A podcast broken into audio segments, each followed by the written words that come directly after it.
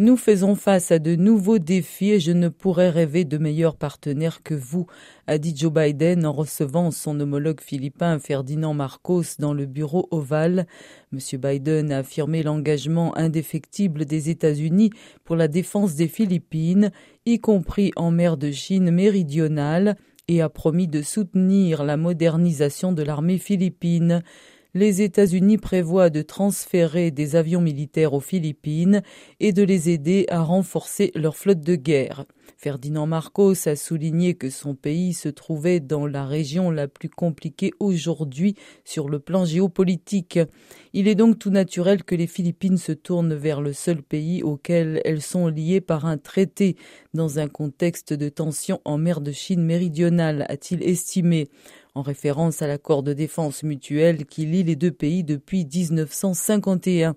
Le 23 avril, des bateaux chinois et philippins ont failli entrer en collision à environ 200 km de l'île philippine de Palawan. Cet incident est le dernier en date d'une longue série entre les deux pays qui se disputent la souveraineté de plusieurs îles en mer de Chine méridionale. Les États-Unis et les Philippines viennent d'achever leur plus grande manœuvre militaire commune dans la région.